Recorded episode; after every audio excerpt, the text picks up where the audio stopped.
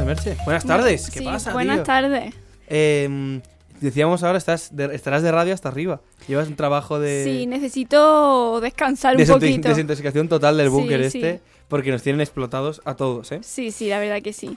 ¿De, de qué nos hablas hoy? Entonces, ¿qué ha pasado? Pues, a ver, pues el pasado 15 de febrero comenzó la Merche Fashion Week, que, Me han, que me han obligado a decirlo, Ya, así ya. que... Es, es la Merche, o sea, Sí. Mercedes-Benz, no, es verdad. Eso es lo que le he dicho. Son que- alemanes, no les tengo respeto ninguno, la Merche. Bueno, pues sí, vamos a cambiarle el nombre y es la Merche Fashion Week y ha tenido lugar en Madrid y la verdad que nos ha dejado una estampa de variedad, versatilidad y, y mucho, mucho buen gusto y por eso mismo Mm. es importante que estemos aquí comentándolo y eso es lo que voy a hacer hoy. Pues venga, del a ver qué nos depara la moda, por lo menos aquí en Madrid.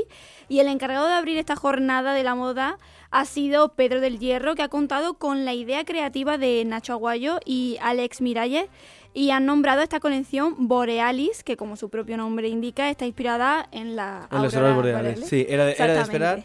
Y tenemos esta foto para ver Sí. cómo, cómo entra. Ahora sí, Alejandra, que luego, que luego se ríen de mí. Pero a ver si nos pueden poner esa primera foto. Para que vean de qué palo va. Pues sí, la verdad que he escogido esta foto para poder representar un poco a eso, del, a todo lo que lleva la aurora boreales, Claro. eh, porque son muy coloridas, dinámicas, son muy placenteras de ver también. Sí. Porque no es un fenómeno de la naturaleza que, aunque sea colorido, sea como muy recargado, ni que sature mucho a tan la vista. Sí, exactamente.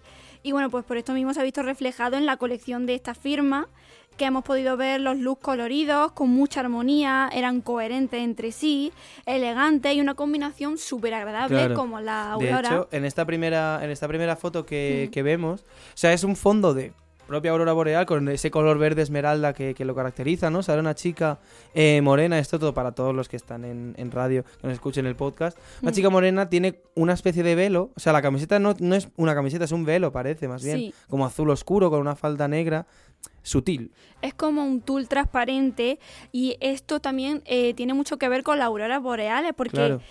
eh, tiene como esa, esa, esa forma de volar la tela Sí. que es como si se deslizara la aurora boreal. Que al final las auroras borea- boreales no son estáticas, Claro, se no. van moviendo y la verdad que es un, es un fenómeno y es un, un producto también muy enriquecedor de ver. Y también han añadido uno de mis complementos favoritos, que Ajá. son los... Bueno, sí, de mi, sí por- es mi complemento favorito, que son los bolsos. Anda. Eh, y en este caso los microbolsos, eh, por lo que yo siento fascinación, a la par que un poco también de frustración, porque los microbolsos no son nada útiles, porque te Claro, cabe... te cabe el eh, móvil y ya. Sí, y de hecho yo tengo microbolsos a los que le tengo que quitar eh, a mis propias llaves los llaveros grandes, porque dos euros contados para pa pipa y pocas cosas más, y las llaves. Y claro, tampoco te vas a llevar un microbolso para ir a comer pipas. Exactamente, pipa. Curioso. Bueno, tam- sí, es, verdad. Mm, Voy a llevarme lo justo y Claro. necesario. Que lo- no es lo mismo que un bolso pequeño. Es decir, yo tenía una amiga que tenía un bolso, pues no, no pasaba de un palmo, tenían Mm. 20 centímetros de bolso y tal. Y de fiesta llevaba en ese bolso un bocata. Y ya está, por si le entraba hambre. Un bocata. Sí, o sea, sí, o sea, el- lo que es el móvil se lo ponía en, en el sujetador, las llaves y la cartera eh, también en sitios escondidos del pantalón y tal. Y en el bolso llevaba un bocata para que, si le entraba hambre. Bueno, lo importante es que el bocata no fuera de chorizo o cosas así, No, porque que si no sería, mal. sí, algo de pavo, Sí. jamoncito, que, que no no lleve mucho aceite, exacto, claro. que no lleve mucho aceite, aunque yo no llevaría un bocata simplemente porque yo un bocata sin aceite, Claro. eh, soy de Jaén, no puedo, No, no, no, yo tampoco, yo concibo, tampoco. no y concibo un, bocata sin tomate ahí. ya. Exactamente. Perdón. Sigamos. Sí. Y bueno, de Pedro del Hierro pasamos a Simorra, que ha presentado una colección preciosa, que la palabra que la define a la perfección es sofisticada y casualmente también se ha inspirado en algo de la naturaleza, pero no en algo del cielo como anteriormente, sino más bien de bajo tierra. Cuidado. Pero cuidado. bueno, para explicarlo yo, mejor que lo explique la propia responsable de marca, Eva Dimas. El nombre de la colección es The Memory of Time y es una colección que, como dices, se inspira en los fósiles y la presencia de vida preservada en un instante. Nosotros llamamos el flisado geométrico. Como sabéis, para Simorra el tejido es la fuente de inspiración sobre la cual empezamos todos nuestros diseños. Curioso. Sí, y sin duda es una marca que le da muchísima importancia a todo esto, a la textura y a los relieves, eh, que hay veces que pasan muy desapercibidos, pero trabajar sobre materiales de este tipo es muy complicado. Materiales Sí. con relieves, materiales que sean muy voluminosos e incluso muy escurridizos, es muy difícil elaborar un buen trabajo y que quede de manera limpia. Eh, pero sin duda, sin duda ha conseguido hacer de ese volumen de las prendas algo completamente elegante, nada sobrecargado y bueno, pues que podría llevar cualquier señora moderna. Lo cual está bien. Exactamente, o sea, es muy, es muy vendible, la verdad Bien. y, y muy bien hecho.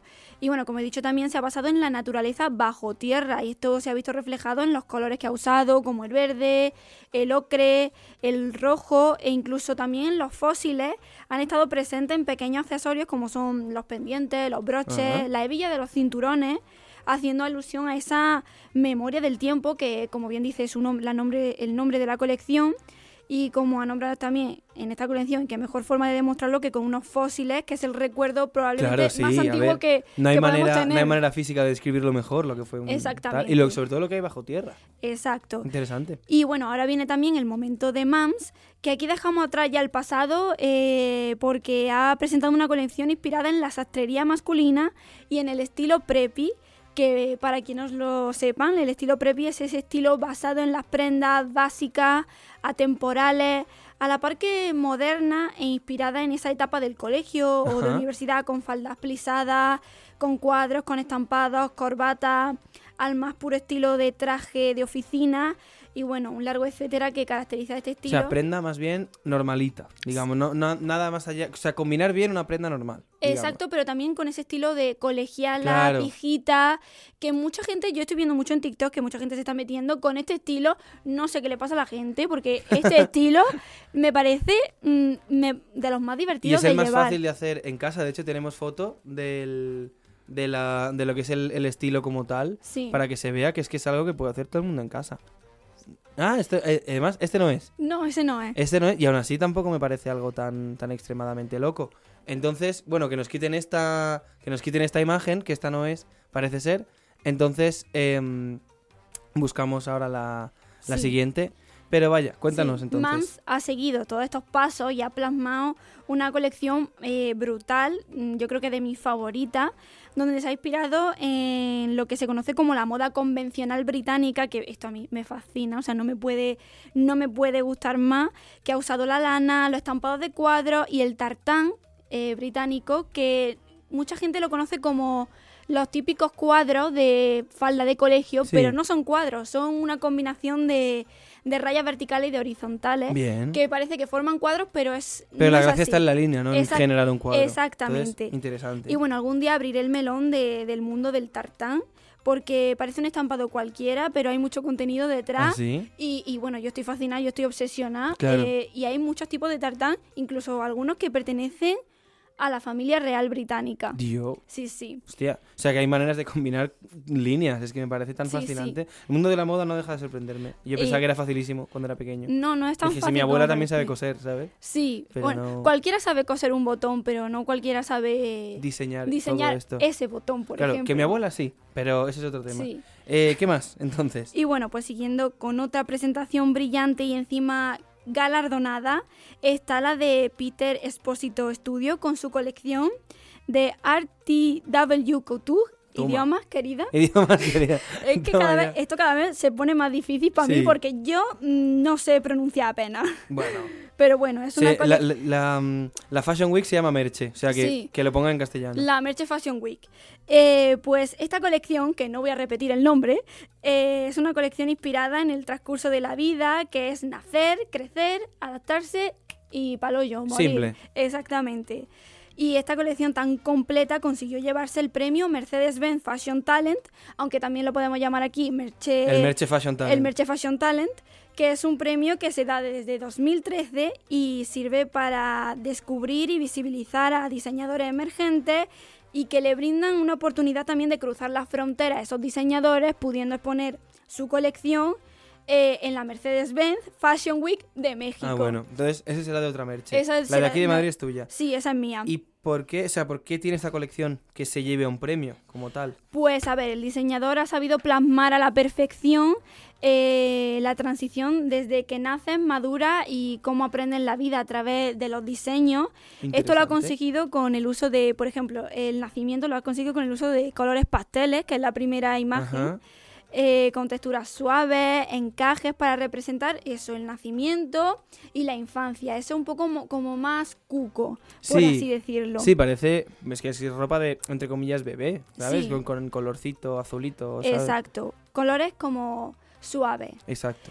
Y en el caso del crecimiento y la madurez se representa a través de diseños con mucho más experimentales. Ese momento, yo creo que en el momento en el que estamos, por ejemplo, Claro. ahora nosotros, que estamos un poco experimentando, eh, viendo qué nos gusta, qué no nos gusta, y pues intentando encauzar cada uno su camino y mezcla colores y tejidos vaqueros siguiendo la tendencia del tie-dye, que es Sí. la tendencia como desteñida. Sí, De vale. que- Entiendo. En 2020 creo que a la gente le dio por como usar lejía en casi todas sus prendas y desteñir Sí. sus prendas, pues eso es el tie-dye. Venga. Y por último la muerte, que la mejor forma de representarlo es Es con con el color color, negro. el color del luto, el negro.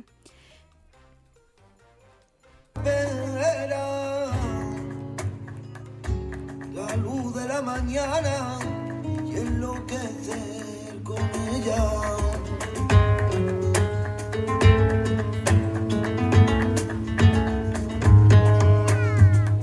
¿Y este ritmo? Este ritmo tiene un sentido porque para acabar podría seguir hablando de varias firmas de prestigio que han participado en la Merche Fashion Week, como pueden ser Agatha Ruiz de la Prada, Aníbal Laguna, Paloma Suárez o incluso Lola Casa de Munt, que me encanta. Pero no lo voy a hacer porque quiero acabar hablando de la moda flamenca Toma. y en concreto la moda flamenca emergente que se elabora en los pueblos más pequeños, como puede ser Andújar de Jaén, eh, pero que también son súper importantes y han conseguido llegar a desfiles de esta categoría que se hacen alrededor de toda Andalucía. Ah, mira, muy bien. Y me parece importante también hablar de la moda flamenca que, que cada vez se, se está haciendo más hueco y está cobrando más importancia. Y bueno, hemos visto que la moda se inspira en la naturaleza, en el día a día e incluso en el ciclo de la vida, pero también lo hace en, en los problemas que nos rodean a cada uno de, de nosotros. Y en esa, eh, de esta base parte el diseñador y liturgitano Pablo Baltanás. Eh, Pablo ha presentado una colección completa de trajes de flamenca que eh, a tantas personas nos gusta y que están en su temporada de auge porque se acercan las ferias, la feria de Sevilla de, Claro, sí, sí, y sí. también sí, las romerías, que son las épocas perfectas pues para lucir estos maravillosos Hombre, trajes. sí, claro. Y si encima. Y cuanto más. O sea, sí que es verdad que internacionalmente el resto del estereotipo de España es el flamenco, no el traje de sevillana y tal. Pero si se le puede dar un toque distinto, el probar cosas nuevas y el crear una propia moda y una propia tendencia de por sí, oye, cuidado. Sí, y además que mm, ya cada vez se están modernizando también un poquito más y se están introduciendo tendencias que nos rodean ahora a, a estos trajes. Se Claro. están introduciendo y me parece como una forma también de darle ese aire fresco. Sí, Y bueno, pues esta colección que ha presentado Pablo recibe el nombre de Locura. bienvenido sea. Sí, bien- siempre bienvenida sea y ha aprovechado este momento pues para expresar su talento. Pero lo más importante de todo es que va a destinar el dinero recaudado con la entrada del desfile para ayudar a asociaciones vinculadas con la salud mental. Ah, mira, pues, quizás llamarle locura, no sé si. Porque también como que ha querido reflejar esa... Sí, no, claro, pero. eh, Esa, sí. sí, entiendo el punto, Sí. pero vamos. Pero bueno, y eso a lo que quiero llegar es que esta colección, eh, aunque la moda a simple vista parece un tema muy superficial, muy snob, y que al final es una industria que al igual que tiene sus sombras, también tiene sus luces, eh, creo que es importante recordar que este tipo de acciones también son necesarias en el mundo de la moda, que esto Sí. también le da un poco de humanidad y que a través de la moda se puede dar voz a problemas sociales que vivimos actualmente. Hombre, sí. Creo que la, la moda es un tipo de arte y el arte está para eso. El, el- Sí. el arte es expresión. Sí. Y si quieres de- denunciar lo que sea, puedes usar tu arte como para ello. Claro. Exactamente. Y la moda es eh, una vía muy efectiva para Claro. denunciar eh, pues cualquier situación y, y también pues para darle un mensaje, un sentido también a lo que haces, para no perder la cordura de, Claro. de- de por dónde quieres llevar esa colección.